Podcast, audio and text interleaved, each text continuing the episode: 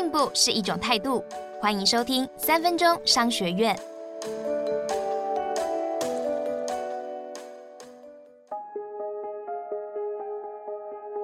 今天的主题是英特尔、亚马逊的高效会议法。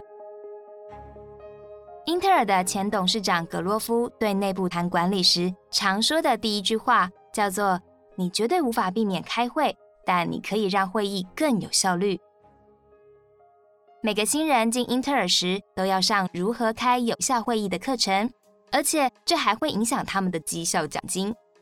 英特尔有效会议有三个招数，首先。会议召集人必须在一个星期前发出会议通知，同时把相关的资料上网，让与会者下载。如果有人到了会议室才问今天要讨论什么呢？那么这场会议就算失败了。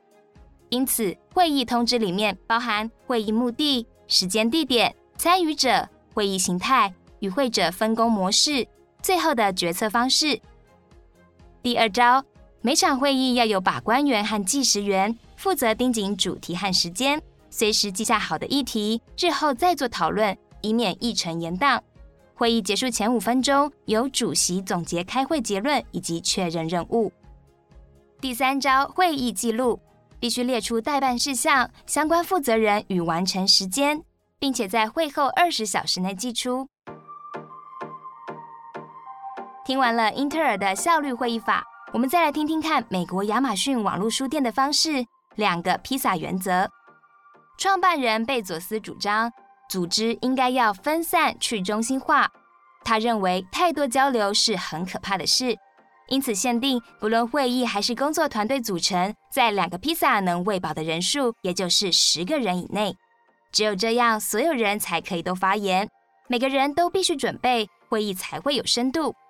这是为了避免一言堂扼杀创意的方法。来复习一下两间公司的效率会议法。英特尔重视事前会议通知、会议中的流程以及会议记录的时效性，而亚马逊呢，则是为了让每个人都事先准备深度发言，规定会议的人数不能够超过十人。这些方法都能够使会议的效率提升。今天我们学到了会议设置专人把关，控制时间。用两个披萨理论控制人数，才不会浪费众人的时间资源。学起来了没？恭喜你又比昨天进步了一点点。三分钟商学院，我们下次见。想听更多商业知识，欢迎下载商周 Plus App，商周官网也可以收听，或者是点资讯栏的连结。还要记得订阅商周吧 Podcast，才不会错过每一集的节目哦。